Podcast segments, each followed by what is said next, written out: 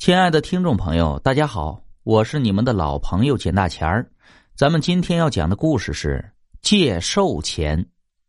渡口王烧公最近身子不大好，这天有个官差来坐船，等他下了船，王烧公便发现舱底多了一串钱，这串上啊还裹着写了字的红纸。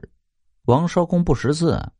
但也看出来了，这钱是那位官差丢的。于是他追上去喊：“哎，官爷，钱掉了！”没想到官差一听，脚步却更快了。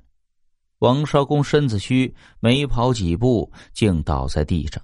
官差听动静不对，回头见状，只得把王少公背回渡口边的歇息处，那正是王少公的家。王昭公醒来后，明白是遇上大好人了，忙起身说：“哎，谢官爷救命之恩。”官差却咧嘴一笑：“甭谢，我可不是什么善人。”官差自称姓李，在衙门当差。他平日为人也算正派，只是生性好赌，这半年来逢赌必输。他今早办差呀，路过灵岩寺。听说寺内的灵镜和尚声名远扬，就想让大师指点迷津。不料灵镜和尚见了他，便道：“你命不久也，不过秋分前后，有场福泽众生的功德，可延寿消灾。只是你未必能活到那时。”李官差心里嘀咕：“我一小小差爷，有什么福泽众生的能耐啊？”他想到身上还剩三百童子，这钱拿回去也是扔进赌场。再说命都没了，要钱何用？于是他就把这三百童子当成挂资，往功德箱上一放，转身要走。灵镜和尚忙叫住他：“那场功德殊胜，放弃可惜。要不我传你钱以借受法。”灵镜和尚当场将那三百子三枚一份，用红纸包起来，交还给李差官，说：“现在距秋分还有一百天，这些钱正好分为一百份，每份对应一天。你把这些钱偷偷撒到人间多处，有人去捡去用，就等于同意你借一天寿命。”李官差一听，大叫：“这不是害人吗？”要借，咱也得光明正大，要不这钱就不分了，全用红纸包好，上面写清缘由，说明是借百天之寿，愿借留下，不愿则丢下，公平。灵静和尚闻听，点头或许。但愿你善心铸成此功。李官差办完差后回到渡口，想到渡船上过往人多，他迟疑半天，咬牙。将钱丢在了船舱的角落里，可不想被王烧公给拾去了，还非还不可。说借其实是买，三百童子买人家一百天的命，谁肯啊？李官差自知理亏，拿起钱要走，不料王烧公一把将钱夺了过来。这命我卖了！李官差大惊。你可想好？王烧公郑重的点头。我缺钱。多得一点是一点。原来王少公自知身子要垮，眼看船撑不了多久了，他就想要修座桥，方便两岸百姓。他说：“我这些年攒的钱还不够，要是能早点攒够钱，把桥修好，就算搭上我这条老命也值了。”李官差听罢，大为感佩。他寻思半晌，猛拍大腿说：“老哥，我这三百枚铜子又能帮得了你什么呢？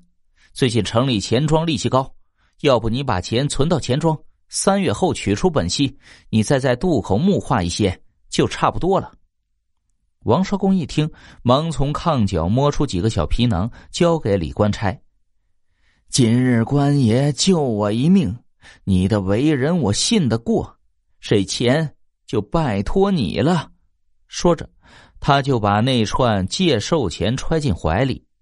不过这借寿钱还是得归我，真要能显灵，我也算给你取得了办事的时辰。李官差感慨不已。他与王绍公约好秋分相见，随后连夜返程了。转眼百日之约将近，李官差却没了消息。王绍公身子骨比预想的更差了，眼看不行了。这一天，灵镜和尚到渡口讨水喝，王绍公便将他与李差官的事说了，又央求道：“我怕是等不到那官爷了，恳请大师等他来还钱时。”能否替我出面，与他一同张罗修桥之事？灵镜和尚说：“出家人不问尘事，但你俩的约定也不能坏。再过三日，便是他还钱之时，好歹挨到那天再说。要不你拿出那官差给你的借寿钱，自己也借个百日寿命。”王绍公犹豫再三，说：“三日，借三日就行。”王绍公按灵镜和尚的指点，把那借寿钱重新包好，并在红纸上写明借寿三天，然后拖着病体走远了些，亲手将钱丢在了大路口。说来也巧，这钱谁都没碰，最后偏偏被李官差捡了去。要说那天，李官差拿了王绍公的修桥钱，急往前装，路过赌场，却迈不开腿了。灵镜和尚说：“我有场大功德，说不定晦气已尽，不如进去赌一把，赢了可比利息来得快。”结果他一进去，输了个干净。这阵子眼看约期就要到了，李官差要觉得实在没脸去见王绍公，就想要上吊，一了百了。没想到这天傍晚，他恍恍惚惚的走在大路上，不知怎么脚下一绊，一个踉跄，他定眼一瞧，嘿，又是一串借寿钱。李官差捡起钱来端详，觉得这串童子实在眼熟，让他不由得想起了王绍公。突然，他心里咯噔：王老哥真要借寿，只借三天，莫非他？念及王绍公一心造桥为民的善念，李官差实感惭愧。他不敢一死了之，他得想办法还钱呢。手里掂着三百童子，耳里仿佛听到骰子响。李官差心眼又活了，不如最后赌一把。进了赌馆，李官差竟然顺手的很，把把都赢，一赌到天亮。他数了数钱，嘿，又把修桥钱赢回来了。赌博三十年，各赢各的钱。李官差劫后逢生，突然大彻大悟：得，为了赌，自己差点丢了命不说，还显悟了王老哥的善事。看来这毒啊，非戒不可。出了赌馆，李官差忙往王烧公家赶，一路上挂念着老人家的身体。路过灵岩寺时，他心一动，将那串借寿钱供到了佛前。菩萨可要保佑王老哥身体安康啊！到王烧公家已近午夜，王烧公躺在炕上，见了李差官，轻轻笑道：“ 别人都说你骗了我，但我不信。”李差官正臊得抬不起头，就听到茅屋外阴风呼啸，接着响起了两个阴恻恻的声音，一个拨着算盘说。这王李二人大限已至，马面，咱们这就进去领他们走。另一个花花翻着账本，突然惊叫：“不好！今日还有笔临时账没来得及入。牛头，王李二人的借寿账竟然转哪儿去了？赶紧回去禀报阎君。”王李二人正听得胆战心惊呢，外面又月朗风清，没了声了。天亮了。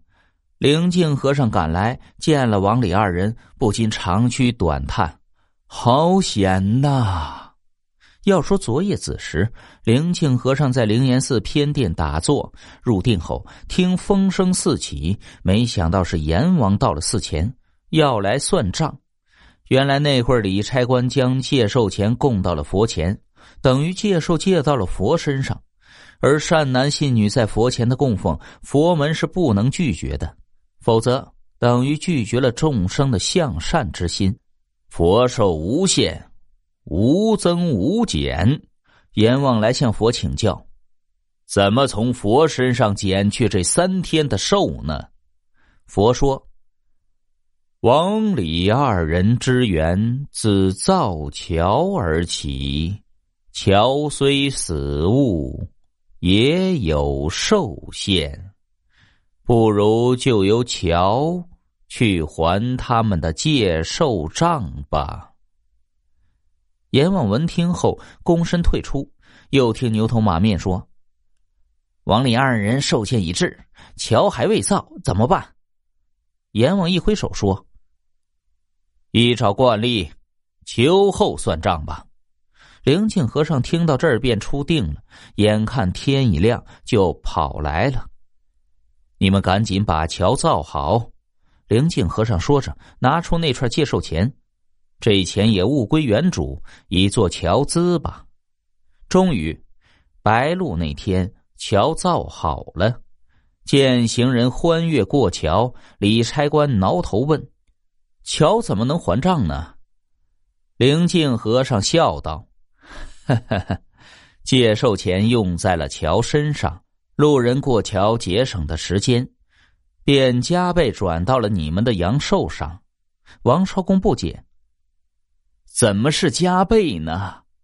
灵镜和尚合掌道：“因为与人福分。”福则倍之，凡人为善，都会得到加倍福报。